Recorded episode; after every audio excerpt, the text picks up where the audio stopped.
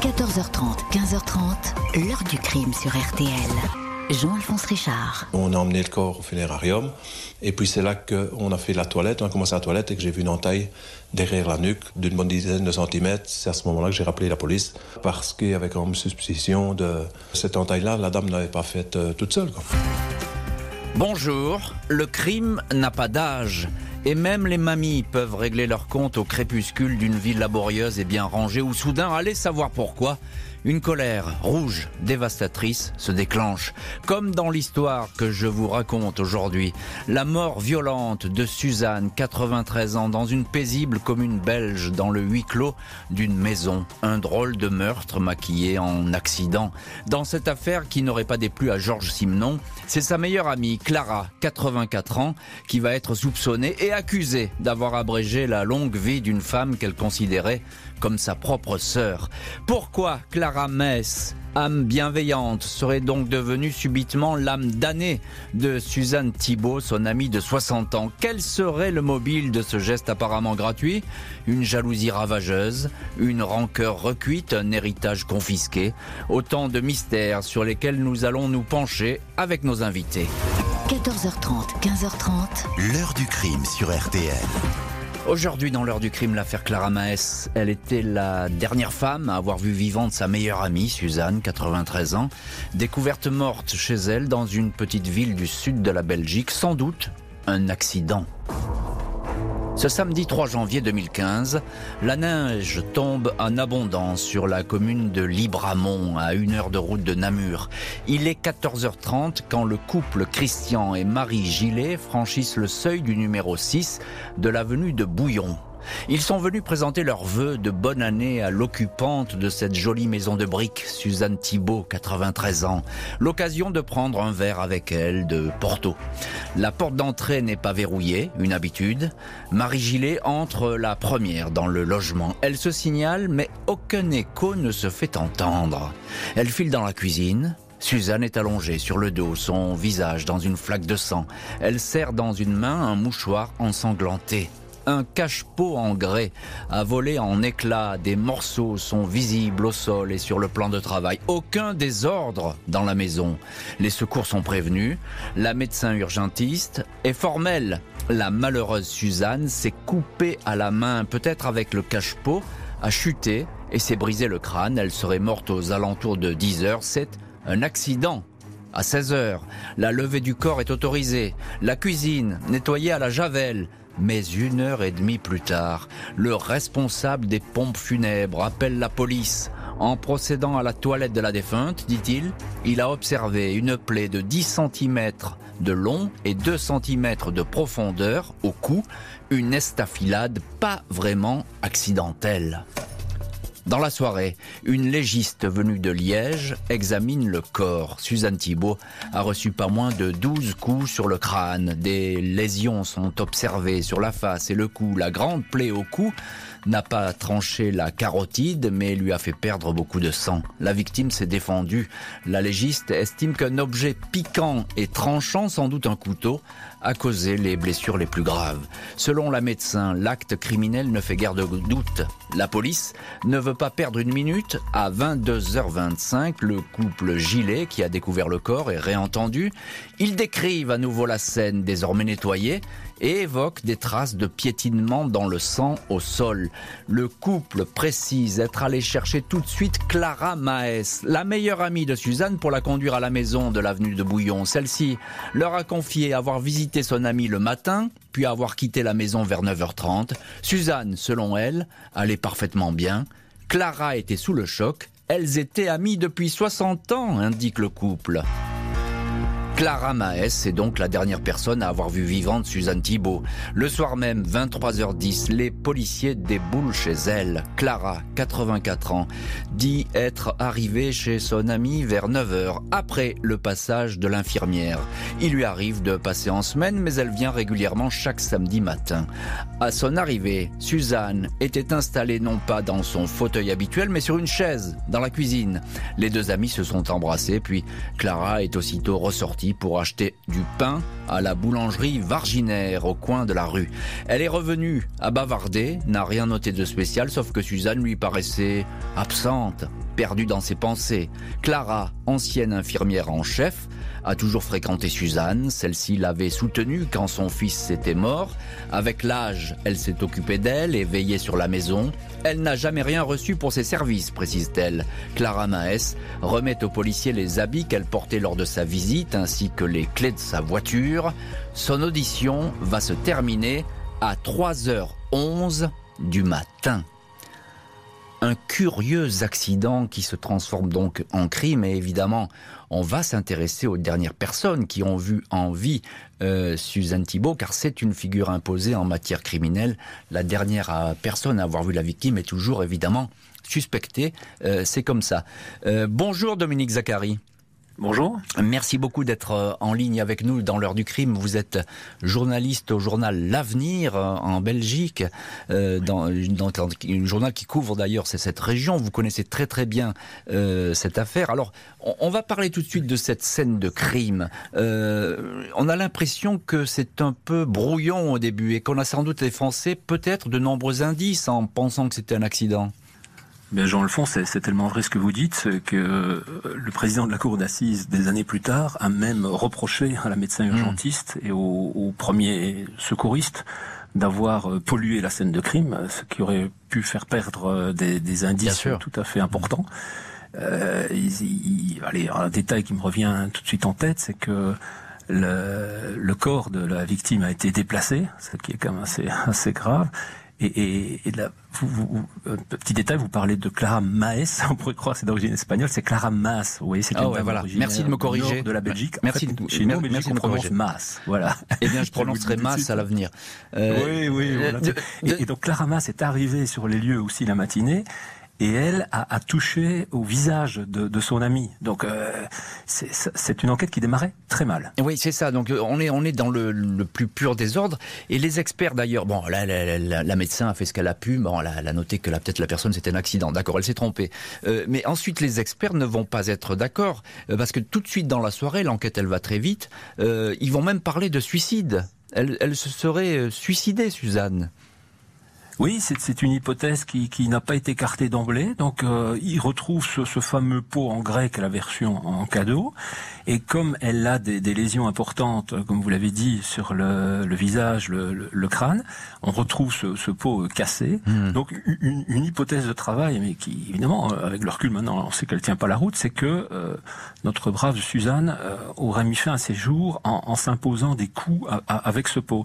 Et il s'est avéré, en, interrogeant les, infirmières qui donnaient les soins à domicile à cette personne âgée, qu'il était tout à fait impossible qu'elle ait pu euh, se donner ses coups parce qu'elle était euh, sujette à de l'arthrose elle ne pouvait pas lever ses, ses bras au-delà de ses épaules. Hmm. Donc c'est impossible qu'elle ait pu se, se, oui, mettre fin à ses jours de cette façon aussi euh, abracadabrante. Bien sûr, c'était déjà improbable comme ça quand on en parle, mais là effectivement c'est confirmé euh, par les experts. On a en ligne dans cette heure du crime également un deuxième invité, c'est maître Marc Cotten. Bonjour maître. Oui, bonjour.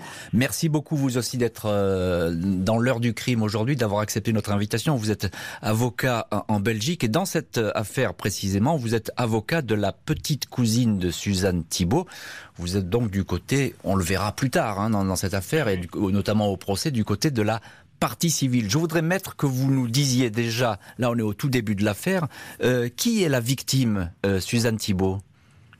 Suzanne Thibault est une dame qui est veuve, qui a d'abord eu un premier mari qui est décédé, puis elle a eu un second mari qui est également décédé. Elle s'est retrouvée toute seule. Hmm. Toute seule, isolée un peu, et c'est ce dont a profité Madame Clara Maas pour progressivement s'imposer dans la vie de Suzanne Thibault. Oui, parce que Clara Maas, elle est très présente hein, dans sa vie. Elle, elle est là quasiment tous les jours chez elle. Clara Maas est présente tous les jours et isolée euh, les personnes du voisinage qui venaient rendre visite à Madame Suzanne Thibault. Elle voulait avoir la main mise sur cette dernière, oui, certainement. alors, euh, encore un mot, maître. Euh, Suzanne, on peut dire, c'est une femme riche, elle est aisée, elle a, elle a fait des, des, héritages, elle a, elle a des économies. Euh, on, on, va dire, dès le début, les, les policiers vont dire que finalement, elle a tiré peut-être beaucoup de convoitises. Oui, tout à fait, comme toute personne âgée qui a, comme on dit dans la, dans la région de la religion, mmh. euh, elles sont convoitées, elles sont séduites, évidemment, oui, tout à fait. Il n'y avait pas que Madame euh, Clara je qui tournait autour de Madame Suzanne C'est ça. Thibault. C'est ce que je veux dire, c'est que euh, bon bah c'est une une femme ou d'un seul coup qui se découvre beaucoup d'amis, comme c'est parfois le cas quand les gens sont vieillissants et qu'ils ont de l'argent. Effectivement, autour d'eux, il y a que des gens bien attentionnés, pourrait-on dire. Et surtout que malheureusement, elle avait un peu tendance à l'exposer et à se vanter un peu de, de disposer d'assez bien de biens. Euh, Dominique Zachary, on, vous retrouve, journaliste à l'avenir. Euh, à ce moment de l'enquête, euh, Clara Mass n'est que témoin, hein, c'est ça. Elle fait partie des gens qui la connaissent et on est dans l'enquête de voisinage quasiment. Ah oui, elle, est témoin, donc elle, elle, a été interrogée quand même à un âge avancé, elle a 83 ans, vous le dites. Elle aurait été interrogée pendant 4 heures la nuit du crime, hein, jusque... Tout de suite, ce qui est surprenant d'ailleurs, parce que les, les policiers vont très vite. Hein. Absolument. Donc, donc, ça veut dire qu'on les, les, les, ce sont les policiers locaux. Hein. Peut-être un détail qui a son importance. Donc, l'enquête est menée par. Euh, on a deux types de police ici en Belgique quand ouais. il y a une, un crime, soit la police judiciaire fédérale qui recouvre plusieurs arrondissements judiciaires, mais ici le, juge d'instruction confie l'enquête au service de recherche de la police Centre-Ardenne. C'est une police locale, et donc ces policiers ont déjà de gros soupçons sur Clara Mas, qui est la dernière personne à avoir vu. Euh, apparemment euh, Suzanne Thibault vivante. Elle a interrogé 4 heures la nuit du crime et puis on va la laisser un petit peu tranquille, on laisse un peu mijoter, comme on dit. En tout cas, on ne sait pas euh, ce que aurait pu faire Clara Mas dans cette histoire, puisqu'elle elle avait des excellents rapports euh, avec son amie, hein, en quelques mots. Elle va nier, elle va nier tout en Bien bloc. Sûr. Elle va dire qu'elle avait, elle s'occupait de, de, de, de, de la partie administrative, des courses, des achats. Elle, elle faisait mmh. de la lessive, elle faisait du repassage pour euh, son amie Suzanne, mmh. qui est une amie de, de longue date. Elles sont, elle, elle dit, Dieu merci, c'est absolument impossible que j'ai voulu mettre fin au jour de ma meilleure amie. Clara Mas n'avait donc aucune raison de s'en prendre à Suzanne Thibault. Il n'en reste pas moins que celle-ci va rapidement se retrouver sur le devant de cette scène de crime, accusée d'avoir menti et d'avoir tenté de travestir la vérité. Dimanche 4 janvier 2015, la police reconstitue les dernières heures de Suzanne Thibault. Une infirmière est passée chez elle vers 8h10. Elle a discuté, lui a donné ses médicaments et est repartie 20 minutes plus tard. Elle a laissé la porte ouverte, comme d'habitude. J'imagine que Clara devait passer comme tous les samedis, déclare l'infirmière. Clara est effectivement arrivée peu après 9 heures. Sur les images de vidéosurveillance des commerces du quartier, on la voit ensuite entrer dans la boulangerie à 9h45 et en ressortir 3 minutes plus tard pour repartir en direction de la maison de Suzanne. Elle porte un bonnet gris, un long manteau, un foulard au ton jaune. D'autres images montrent qu'elle a quitté le domicile de son ami à 10h12. Les enquêteurs sont surpris. Ils remarquent que les vêtements remis par, que portait Clabarama, c'est qu'elle a remis et qu'elle a remis à la police, un jean avec ceinture, un pull vert, un bonnet, deux vestes trois quarts noirs. Toute cette panoplie ne correspond pas à celle des images. La vieille dame se serait donc changée avant de quitter la maison.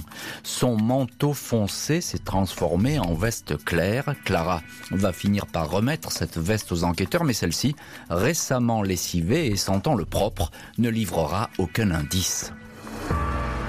Le juge d'instruction organise une nouvelle perquisition dans la maison du crime. Deux couteaux ensanglantés sont retrouvés rangés au milieu d'autres couverts et de la vaisselle dans le tiroir d'une petite armoire. Sur l'une des lames ensanglantées, on aperçoit un cheveu collé. L'expertise ADN va indiquer qu'il s'agit d'un cheveu de la victime. Aucun de ces couteaux n'a été vu par les premiers témoins dans la cuisine. Le meurtrier ou la meurtrière les a donc placés dans ce tiroir avec la certitude quelque peu naïve qu'on ne les retrouve retrouverait pas. Un seul ADN figure sur les manches, celui de la victime. Les débris du cache-pot brisé ne révèlent aucune empreinte, comme si cet objet était tombé tout seul, peut-être lors d'une empoignade. La voiture de Clara Mass est passée au luminol, produit qui permet de relever des traces de sang. L'examen n'est pas vraiment concluant, mais l'expertise ADN permet de détecter des traces génétiques de la victime à l'intérieur du véhicule, sur le dossier du siège conducteur, sur le volant, sur la poignée intérieure de la porte conducteur et sur le levier de vitesse. Les spécialistes parlent d'un transfert d'ADN avec un peu de sang qui aurait été transporté. Les enquêteurs excluent que Suzanne Thibault ait pu piloter cette voiture. Elle avait du mal à marcher, ne conduisait plus depuis dix ans. La dernière fois qu'elle était montée dans cette voiture, c'était côté passager, il y a un mois, pour se rendre dans un grand magasin. Clara Suspect numéro un, va être plusieurs fois auditionnée. Elle reste sur ses positions. Elle n'a pas tué sa meilleure amie. Elle n'avait aucune raison de le faire. Elle ne varie pas dans son emploi du temps de la matinée du 3 janvier. Quand on l'interroge sur la petite plaie qu'elle porte à un doigt, elle parle d'une banale coupure. Elle n'a jamais levé la main sur Suzanne et ne s'est jamais emparée d'un couteau. Des dénégations constantes aux questions du juge, elle finit par répondre ⁇ Je ne sais pas, je ne suis plus en état de parler, je suis trop fatiguée, je ne me rappelle pas ⁇ puis elle va s'enfermer dans le mutisme. Et on va voir que l'enquête va se focaliser aussi euh, sur l'argent de la victime, de l'argent qui a peut-être provoqué sa perte, qui serait peut-être euh, le mobile de ce crime. On, on, va décortiquer la piste de l'argent, mais si vous voulez bien, dans le chapitre suivant. Maître Marc Cotten, avocat de la petite cousine de Suzanne Thibault, et donc partie civile dans ce dossier. Euh, vous connaissez bien euh, les interrogatoires, vous les avez lus et relus, je suppose, dans, dans ce dossier. Euh, on peut dire que à ce moment de l'enquête, Clara Mass, elle ne varie pas d'un iota dans ses explications. Elle n'a rien fait. Ça a toujours été sa version, elle n'a rien fait, mais elle va quand même se contredire dans pas mal de ses déclarations et par rapport aux témoignages qui vont se succéder durant toute la cour d'assises, mmh. on va clairement démontrer les contradictions dans sa déclaration et des contradictions fermes par rapport aux témoignages sur différents points du dossier. À, à ce stade du dossier, Maître Cotten, euh, comment Clara Mass explique-t-elle ce, ce, ce, changement étonnant de tenue? Elle s'est changée d'habit pour sortir de la maison. En tout cas, c'est ce que disent les, les images de vidéosurveillance. Tout à fait. Elle s'est changée de tenue. Il y a eu de, des vêtements qui ont été lessivés. Elle a remis, puisqu'elle est retournée dans l'après-midi au domicile de Suzanne Thibault, elle a mis, alors qu'il neigeait, des chaussures très légères. Oui, tout à fait, tout ça pour induire les enquêteurs mmh. en erreur. Et ça résulte d'ailleurs de sa personnalité quelque peu manipulatrice qui est décrit par le rapport psychiatrique. Mais, mais là-dessus, maître, quand, on, quand les enquêteurs, quand les policiers locaux lui posent la question, mais pourquoi vous vous êtes changé, vos habits ne correspondent pas, quelle est son attitude? Qu'est-ce qu'elle dit? Elle ne répond pas, c'est la fuite c'est la fuite, elle ne donne aucune explication cohérente. C'est ça, donc elle, elle, elle, elle n'est pas au courant. Elle, ne, non, elle, ne se... nie, elle, est dans le déni, elle ne... Elle ne donne aucune explication. Elle ne se souvient pas. Au, au début de l'affaire, pourtant, les, les, le couple qui est allé la chercher chez elle, ils ont décrit une femme qui était euh, sous le choc, effondrée. Est-ce que ça vous paraît crédible? Est-ce qu'elle s'est montrée comme cela par la suite, dans les, en tout cas dans ses premiers jours, premières semaines d'enquête? Oui, parce qu'elle sait jouer la comédie. Ça résulte aussi du rapport d'expertise psychiatrique, oui. Hmm. Selon vous, donc, c'est clairement une affabulatrice, on peut le dire comme ça. Tout à fait. Hein, c'est en tout cas le, votre sentiment et, et, et, les conclusions que vous en avez pu que vous avez pu attirer de, de ces premiers interrogatoires. Dominique Zachary, euh, journaliste euh, à l'avenir. Euh, il y a un autre point très important à ce stade du dossier. Ce sont les constatations techniques de la police scientifique. On, on ne trouve alors c'est très curieux parce qu'on ne trouve pas euh, d'empreinte proprement dite. On pourrait dire que une vieille dame qui a voulu tuer sa copine aussi vieille qu'elle, euh, elle a peut-être pu oublier des empreintes à un moment donné. On n'en trouve pas. Mais par contre, on trouve de l'ADN. Expliquez-nous. Oui, l'ADN, ça va faire euh, l'objet de, bons débats de fond dans le procès qui suivra par la suite. Ce sont des, des traces ADN multiples qu'on retrouve en fait dans le véhicule de de la principale suspecte, la ramasse. En mmh. fait, ce sont des transferts d'ADN, du matériel biologique euh, très riche qu'on peut trouver à travers la salive, à travers le sang, mais ça peut être aussi transféré par des fibres de vêtements. Mmh. Alors euh, là, l'explication de Clara Mass, c'est vrai que Maître Cotten a raison, elle, elle, va être dans le déni, elle va très très peu collaborer, elle invoque son droit au silence, hein, parce qu'elle dit rien hein, quasiment euh, aux enquêteurs. Les enquêteurs doivent tout trouver euh, scientifiquement. Mais là, en revanche, sur la voiture, elle dit, bah non, je, l'ai déjà transporté, euh, Suzanne, mon amie, pour faire des courses. Et, et donc, euh, établir une culpabilité à partir de ce transfert de traces ADN entre la victime et le, véhicule de la suspecte, je crois, crois qu'il faut être très très prudent par rapport à ça. En tout cas, au niveau euh, scientifique, il n'y a pas eu de corrélation qui peut démontrer la culpabilité. C'est un élément. Moi, je suis très prudent par rapport à ça. En tout cas, mais, en tout cas ça s'ajoute à une espèce de faisceau de présomption, comme on dit. Hein, c'est ça. Euh, je reviens sur l'histoire du couteau. Ça, c'est intéressant parce que les infirmières. J'allais vous poser la question. Qui connaissent bien les infirmières connaissent très très bien la cuisine et les habitudes de, de Madame Sylviane Thibault. Euh, ces couteaux, elles ne connaissaient à peine, et, et donc il fallait quelqu'un qui soit absolument intime de la victime, de Suzanne, pour savoir c'était couteau à steak qui, qui était rangé en plus dans un tiroir inhabituel, je me souviens, entre le, le, le frigo et, et, la partie salle à manger, un, un, tiroir qui fermait avec de grandes difficultés. Mmh. Et donc seule euh, Clara, apparemment, euh, ou peut-être quelqu'un d'autre, mais en tout cas Clara Mass, était une des seules à connaître ce, ce, tiroir qui se fermait avec beaucoup de difficultés. Et, et on sait que c'est bien le couteau qui a été employé pour euh, tuer euh, Suzanne. Hein. Ah oui, parce qu'on retrouve des traces de sang sur le couteau qui était très très mal lavé en plus. Donc on, on retrouve euh, du sang de la victime et des traces de, de cheveux également, des, des, Ouais, donc il n'y a, pas de doute là-dessus. C'est vraiment l'arme du crime. C'est l'arme du crime et il fallait encore trouver cette arme du crime et, et même voilà. après savoir où on allait la finalement la redéposer. Euh, donc euh, là effectivement il y a, y a, un lien direct avec quelqu'un, avec un familier en tout cas. Euh, Maître Marc Cotten, vous je sais que euh, vous êtes l'avocat côté partie civile, l'avocat de, de, la famille de Suzanne Thibault. Je, je, sais que vous depuis le début vous dites eh bien écoutez Clara Mass c'est une manipulatrice.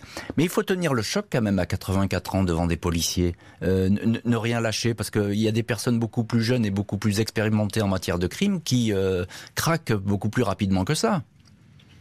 Ah, mais elle a, elle réagi comme de véritables professionnels, hein, attention. Hein. Et comme le dit M. Zachary, il a fait preuve d'un sang-froid euh, étonnant, puisqu'elle va remettre, après le meurtre, elle va remettre calmement les couteaux dans ce, dans ce tiroir insolite euh, où il se trouvait, il faut faire preuve quand même d'un sang-froid glaçant. Hein. Oui, donc c'est effectivement euh, là, il y a, selon vous, il y a une démarche criminelle, quoi. Donc il y a. Euh, et, mais est-ce que, est-ce que d'après vous, d'après ces premières constatations, il y a une préméditation? Non, on n'a jamais plaidé donc l'assassinat. L'assassinat euh, sous-entend la préméditation. Non, la thèse qu'on a toujours défendue, c'est le meurtre. C'est une crise de jalousie qui se produit euh, qui se produit entre 9h40 entre 9h48 et 10h13. Mm. Il y a eu nécessairement à ce moment-là une explication entre Suzanne Thibault et Clara Mas qui faisait face à cette dernière.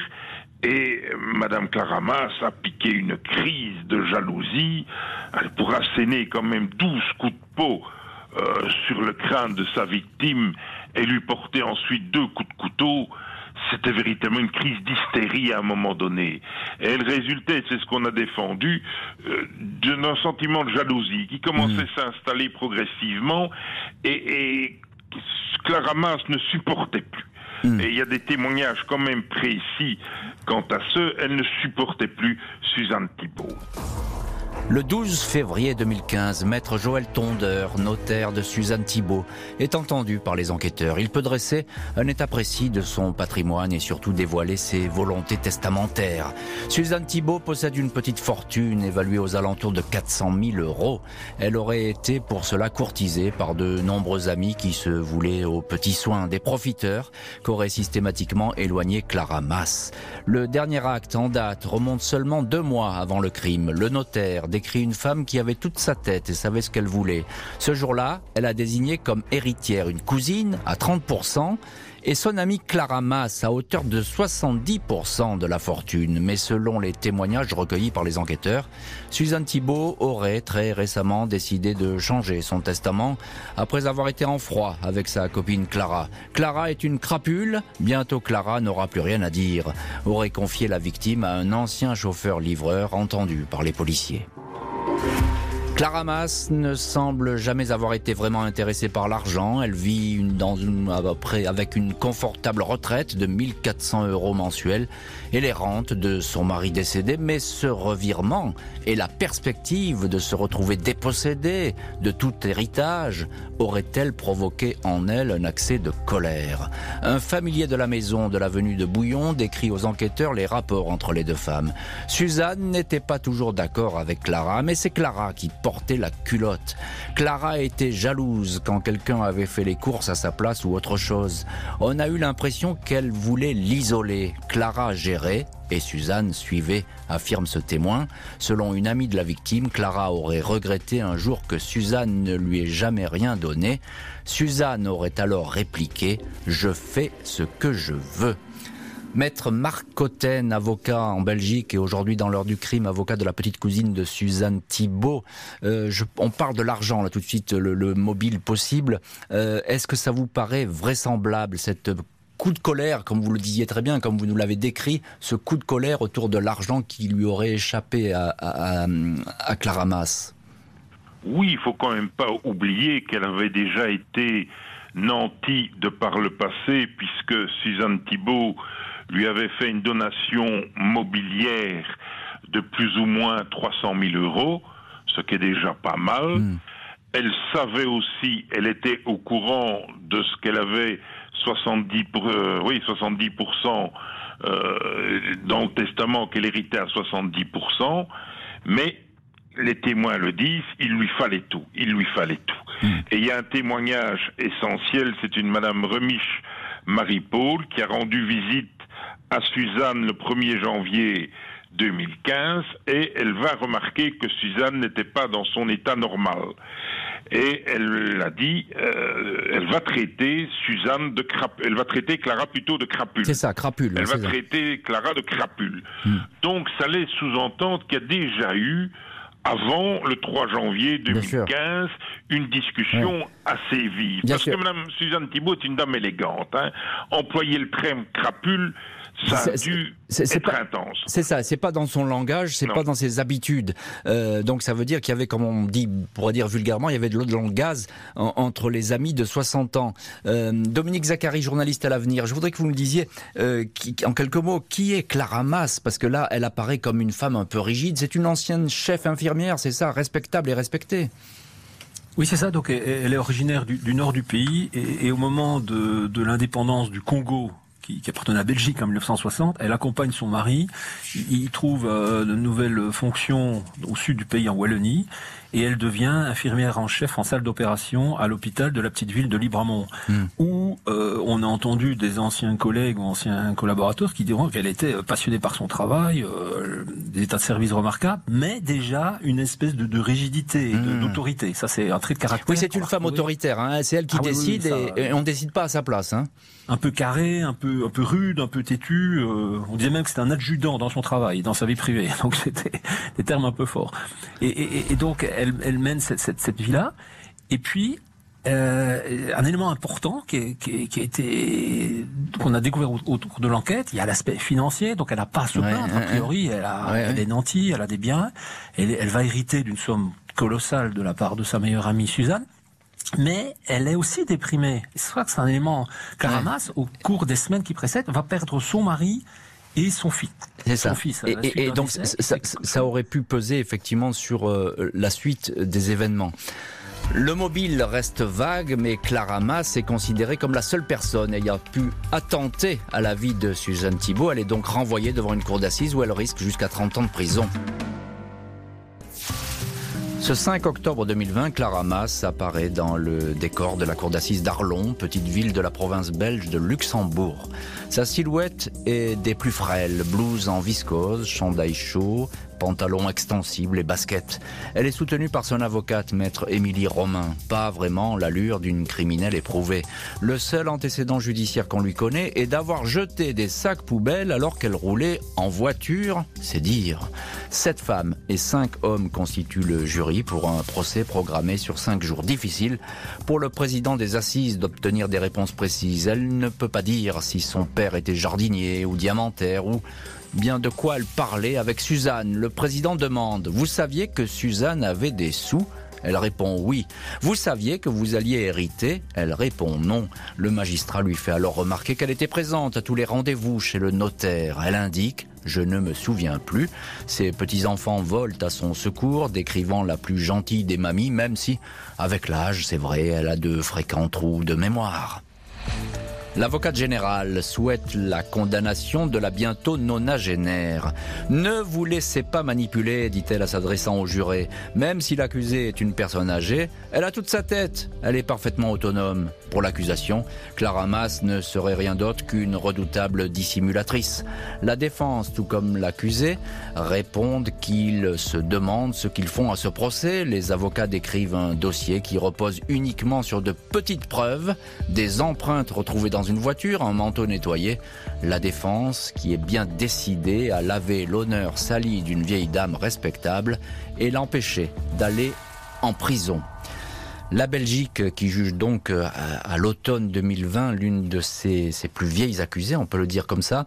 Euh, Maître Marc Cotten, vous étiez évidemment euh, à ce procès et vous avez suivi toute cette affaire. Vous êtes l'avocat de la petite cousine de Suzanne Thibault, je le rappelle. Quelle est l'ambiance qui règne à, ce procès et qu'est-ce qu'on peut attendre finalement de Clara Mass, l'accusée?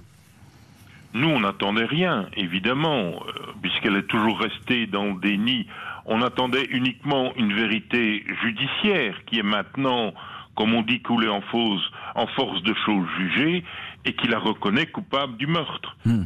C'est un soulagement profond pour ma cliente qui réside au Canada, qui avait quand même des liens étroits avec la victime Suzanne, qui lui avait, qui lui avait d'ailleurs écrit au mois de décembre, fin décembre 2014, une carte postale comme quoi elle allait venir lui rendre visite Hmm. qu'elle allait loger chez sa mère et malheureusement, elle n'aura pas pu venir rendre visite à Suzanne Thibault puisque le 3 janvier, elle sera sauvagement assassinée par Clara Mass. Alors, euh, tout à fait. Dominique Zachary, euh, journaliste à l'avenir, euh, comment est-ce qu'elle est, Clara Mass, à ce procès? On a l'impression que c'est fini, qu'elle n'a plus sa tête et qu'elle a tout oublié. Ah, complètement. C'est un procès qui est fort suivi. Euh, il y a des médias euh, oui, il y a beaucoup de monde, euh, néerlandophones, un peu tout le pays, parce que c'est déjà singulier d'avoir une, une, accusée si âgée. Donc, elle, a, elle, a, 89 ans, 89 ans au moment des faits. Elle arrive déjà véhiculée par une ambulance, un véhicule mm. médicalisé. Ce que vous le dites, c'est son avocate Émilie Romain, qui, ou son autre avocat Alexandre Mignon, qui l'aide à descendre les marches du accédant à la, à la salle d'audience et elle va, dès le premier jour, montrer des signes de fébrilité. Alors, selon le président, c'est fin, elle, elle, fait semblant mhm. d'être mal, mais elle va dire en fin d'après-midi à 17h, 18h, je veux retourner à mon EHPAD, enfin à, mon, ma mhm. maison de repos, je, n'en peux plus, mhm. je suis fatigué. À, trois, quatre reprises, elle va le dire. Et le président Gorlet, de façon inébranlable, va dire non, non, on continue les débats. Euh, euh, je, vous ai là. je, comprends bien. Alors, euh, euh, Maître Marc évidemment, qui est avec nous, lui, il va dire elle ment, elle, dissimule. Hein, maître, en deux mots, vous, confirmez. Hein, vous, pensez qu'elle joue une partition, un rôle. Mais c'est simple. Elle a essayé au début du procès de dire voilà, je suis malade, je ne suis pas bien, je ne saurais pas aller jusqu'au bout. Et le président l'a regardé droit dans les yeux, a dit Madame, écoutez, je vous préviens que si vous partez, je peux décerner ce que l'on appelle une prise de corps, et à ce moment-là, vous serez encadré par deux gendarmes. Donc, dès qu'elle a eu en face d'elle l'autorité et la force, elle s'est rassise, elle ne s'est plus plainte pendant toute la durée du procès. Dominique Zachary, un mot, on peut y croire. Euh, est-ce qu'elle est sincère, selon vous Non, mais juste le sentiment qu'on peut avoir dans, lors de ces audiences, c'est compliqué, non ah, Alors moi, je, suis en deux mots, hein. cartésien, donc je suis toujours, je me mets toujours dans la peau d'un juré pour euh, mmh. porter l'intime conviction hein, sur la culpabilité. Et au jour d'aujourd'hui, Jean-Alphonse, j'ai encore des doutes. je m'explique. Donc je, relis un petit peu et j'ai entendu très clairement l'expert psychiatre qui a pu interroger l'accusé pendant l'enquête et il a déposé à la barre des, témoins sur les apparentes amnésies de mmh. Clara Mas. C'est quand même fondamental, c'est au cœur du, dossier. Est-ce qu'elle a vraiment des amnésies? Elle se souvient pas. et d'après l'expert psychiatre, elle, elle, elle feint l'amnésie. Elle, elle, a procédé à des tests qui révèlent qu'elle elle cacherait ça. Mais ma grosse euh, frustration, c'est que ces tests ne durent que pendant une heure. Et c'est ça un peu le lacune un peu des procédures belges où, Je ne sais pas comment ça se passe en France, mais ici, l'expert psychiatre n'a pas beaucoup de temps matériel de pouvoir bien sonder, dans tester la, la, personnalité de l'accusé. Dans tous les cas, il y a des doutes sur effectivement sur sa sincérité. Clara Mass, silencieuse, victime de trous de mémoire, est condamnée à 10 ans de prison. L'avocat général avait indiqué, peu importe l'âge, on ne peut pas tolérer un meurtre, condamnation définitive. Le procès d'Arlon n'aura pas permis de savoir pourquoi Clara Hamas a donné la mort à son amie de 60 ans. Deux femmes qui ne s'étaient jamais quittées et s'étaient toujours soutenues dans les moments difficiles. Les juges d'assises avaient reproché à l'accusé la gravité extrême des faits ainsi que l'absence de regret exprimé. À la décharge de Clara Hamas, ils écrivent toutefois, je cite, qu'elle a vécu sous le signe du dévouement à l'égard d'autrui et notamment celui de la victime. Après sa condamnation, Clara Mass, jugée très fragile et diminuée psychologiquement, n'a pas été incarcérée. La Cour a ordonné dans un premier temps son placement dans la maison de repos de Sainte-Aude, là où elle séjournait depuis quelque temps. La justice est alors donné du temps pour examiner ce cas qui ne présentait plus aucun caractère d'urgence. Après réflexion, la peine de Clara Mass, mamie meurtrière, a finalement été considérée comme non exécutable. Dominique Zachary, journaliste à l'avenir, on vous retrouve dix ans de prison qui ne seront pas exécutés. Euh, finalement, euh, Clara Mass, dans cette histoire, elle, est, elle, est, elle évite la prison grâce à son grand âge, mais aussi grâce à ses trous de mémoire. Vous disiez qu'il euh, y avait de forts soupçons pour, selon lesquels ils étaient simulés, ces trous de mémoire, pourtant. C'est ce que dit l'expert psychiatre, hein, c'est pas moi qui, qui le dis. Hmm. Donc, moi, évidemment, on sort de ce procès avec énormément de points d'interrogation. Comme dit Maître Cotten, la vérité judiciaire, c'est que le jury d'assises populaire a tranché. Il estime qu'elle est coupable de meurtre. On le condamne à 10 ans, mais est-ce que tout cela a encore du sens? Parce que condamner une personne de 89 ans, elle va en avoir 90 maintenant, à 10 ans, ça n'a pas hmm. beaucoup de, de, sens. Euh, elle avait quand même euh, un casier judiciaire vierge, elle avait une vie exemplaire. Bon, elle était autoritaire, d'accord, elle avait un âge, elle s'occupait de ça. Et moi, je cherche toujours le mobile. Hmm. On, on, sait qu'il y a un tas de, de, crimes qui se sont déroulés où on cherche toujours des mobiles. Ici, on n'a pas d'analyse scientifique à ADN, téléphonie, comme on a dans un tas de scènes de crime. Euh, on hmm. dit qu'elle allait toucher. Donc, je ne dis pas qu'elle n'est pas coupable non plus. Je m'incline. Non, non, mais je comprends. Je comprends. Et, mais c'est effectivement d'autant plus qu'elle a toujours nié Clara Mass. Hein. Elle est restée sur sa ligne. je n'ai pas tué. C'est dommage qu'elle n'a pas collaboré davantage. Euh, j'aurais voulu savoir, par exemple, pourquoi elle, on retrouve euh, son pull, ses vêtements lavés qui sortent du sèche-linge. Oui, mais, quelques heures mais, après, mais, avoir mais elle n'explique à sa meilleure amie. mais, c'est intriguant. Bien sûr, mais, elle n'explique pas, Dominique Zachary, évidemment, euh, elle, n'explique pas, et c'est bien dommage qu'on n'ait pas de réponse à, ces questions centrales. Maître Marc Cotten, avocat de la petite cousine de Suzanne Thibault, euh, euh, je suppose qu'à la sortie de cette affaire, et lorsque le procès s'achève, lorsque le verdict est tombé, même s'il y a une condamnation à 10 ans de prison, il y a beaucoup de frustration pour, pour la partie civile. Non, non, pour, pour, pour ma cliente, euh, la peine, elle est symbolique, ça c'est certain. Il est incon... il est... Non, je parle de frustration, maître, sur le fait que on, ne sait pas finalement ce qui s'est passé et pourquoi. Ah, mais elle et pourquoi des réponses. Oui, voilà. tout à fait. Ma cliente aurait voulu venir du Canada, mais malheureusement la crise du Covid a fait que c'était impossible pour elle avec toutes les mesures prises, mais elle aurait voulu venir poser toutes les questions que l'on se pose encore à Clara Maas sur, sur tous les éléments de ce dossier, les couteaux, les pourquoi changer de vêtements, etc. Hmm. C'est évidemment ces questions-là auxquelles on aurait aimé avoir une réponse, hmm. mais on ne les a pas eues. vous ne les avez pas eues et, effectivement là euh, vous dites ben on est passé euh, peut-être on les aura pas sauf si elle laisse une confession finalement Clara Maas on sait jamais non non. Vous pensez pas je ne pense pas. Raisonnablement, non. Vous, ne croyez pas. Euh, euh, Dominique Zachary, on, va, terminer avec vous cette heure du crime. Euh, journaliste à l'avenir. on, peut dire qu'on est passé pas très loin, je ne dis pas de l'erreur judiciaire, mais en tout cas d'un dossier qui n'aurait pas existé s'il n'y avait pas eu la vigilance de l'employé des pompes funèbres. Parce que là, sinon, c'était fini. Ah, bah, c'était fini. Hein. En général, quand un médecin premier sur les lieux a face, se retrouve face à une mort violente, il, signe un document qui atteste qu'il y a mort violente à ce moment-là, donc le dossier repart au, parquet.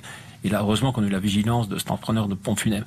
Moi, moi, je note aussi qu'en Belgique, vous avez, contrairement à la France, une seule cour d'assises un seul round. En France, il y a une possibilité d'appel. Oui, Donc, c'est exact. On peut avoir un Mm. autre jury qui peut examiner une deuxième fois l'affaire avec Vous, en Belgique, vous n'avez qu'un recours en cassation. Voilà, voilà, sauf un recours en cassation s'il y a un vice de forme. Donc ici, on a cette vérité judiciaire, il faut s'en contenter. Voilà, c'est. euh, je reste encore avec des questions. Par exemple, euh, les, les, euh, un meurtrier qui vient devant les caméras de la boulangerie et qui, au-dessus de tout le monde, entre dans la maison de la victime. Il n'y a pas de trace d'effraction, pas de voleur. Donc on sait qu'il y a 200 euros qui sont restés sur la table. Donc ça, Ouais. c'est Maître Romain qui avait plaidé ça, Maître Émilie Romain qui avait très bien plaidé ça. Oui, il n'y avait pas de cambriolage, il n'y avait pas de fric-frac. ouais. Voilà. Et, et moi, j'ai encore beaucoup de questionnements jusqu'à la fin de mes jours, mais voilà, ça fait Et- de toute dernière question, euh, Dominique Zachary. Euh, Maître Marc Cotten nous disait qu'il ne croyait pas du tout qu'elle ferait une confession ou que finalement un jour elle passerait aux aveux. Euh, Clara Mass, vous êtes sur cette ligne aussi? Non, je crois à la faculté de rédemption des gens. Euh, elle était très liée à ses petits enfants qui lui rendent encore visite à sa maison de repos. Peut-être que peut-être qu'on jamais. aura quelque chose un jour. Sait-on jamais. Merci beaucoup euh, Dominique Zachary et Maître Marc Cotten d'avoir été aujourd'hui les invités de l'heure du crime. Merci à l'équipe de l'émission, Justine Vignot, Marie Bossard à la préparation, Boris Pirédu était à la réalisation.